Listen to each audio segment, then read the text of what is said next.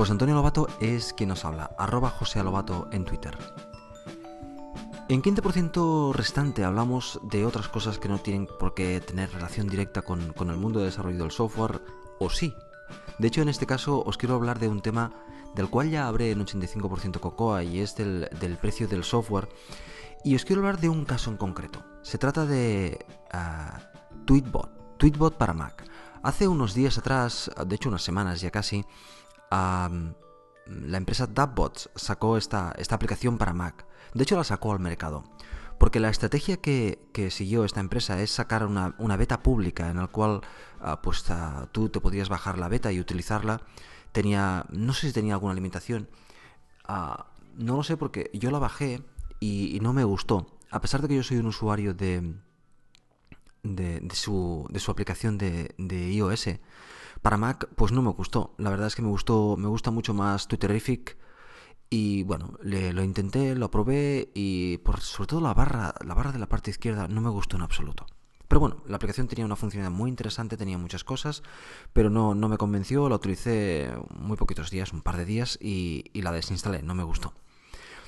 Bien, pues el día que, que salió pública, yo recuerdo que, que estaba con, con, con, mi compañero Víctor en el trabajo y lo primero que comenté con él es, ah, de hecho que recuerdo que mi expresión, mi expresión fue, se han pasado un poco con el precio, ¿no? Y eso fue básicamente porque no pensé en, en, en realmente uh, lo que estaba pasando. Esta empresa es una empresa que ya de por sí, cuando había un montón de. cuando Twitter eh, era, era gratuito para, para iOS, ya tenía su aplicación a un precio uh, considerable para, el momento. Creo que eran sobre los 4 o 5 euros en aquel momento. No estoy muy seguro, pero me recuerdo que es eh, una cosa, una cosa similar. Y en este caso, para la aplicación de Mac, lo que han hecho es sacar una beta pública y esta beta pública no solo era para que la gente reportara errores, sino para ver también la acogida que tenía, las ganas que tenía la gente de una aplicación de este estilo. Y supongo que bajado en esas ganas, en, esa, en ese feedback que recibieron durante ese tiempo, y, y bueno, y supongo que sus números al respecto de lo que les ha costado a desarrollar la aplicación y, el beneficio que, le, que, que, se han propuesto sacarle, pues ellos han ajustado un precio, pues no recuerdo exactamente cuánto era, pero está alrededor de los 15 euros más o menos. Mi, primera reacción fue esa, pero después pensando un poco, uh, pensé que, que, me había equivocado, que, que, han hecho muy bien, que es correcto, por, varios motivos. Dejadme que, que, antes de, continuar con esta, con, esta, con esta discusión al respecto del precio de este software, me voy a mover un momentín a hablaros de, de, otro tipo de software. El software de gestión de tareas, el software de to-dos o, o, gestión de, de, tareas. En este caso, en la, en la App Store mismo, tenemos todo tipo de software. Tenemos desde OmniFocus, que tiene un precio de 69,99, Things, 44,99, Paper que es un paradigma completamente diferente, a mí me encanta, a 21,99. Y, y después hay un montón que están por debajo de los 3 euros, incluso hay bastantes que están de forma gratuita, entre ellos Wunderlist, Do It IM y, y otros que hay. Bien, si os fijáis aquí, uh, sabéis que Omni, Omni Group es una empresa que, que, se valora por, bueno, que, que se, todo el mundo la conoce por la calidad de su software, pero también porque ellos saben mantener un precio alto de, de, del software que comercializan porque lo consideran oportuno, porque creen que es la forma correcta de hacerlo y es absolutamente respetable. Si a ti no te interesa OmniFocus porque no te gusta el precio que tiene, ah, pues no lo compras.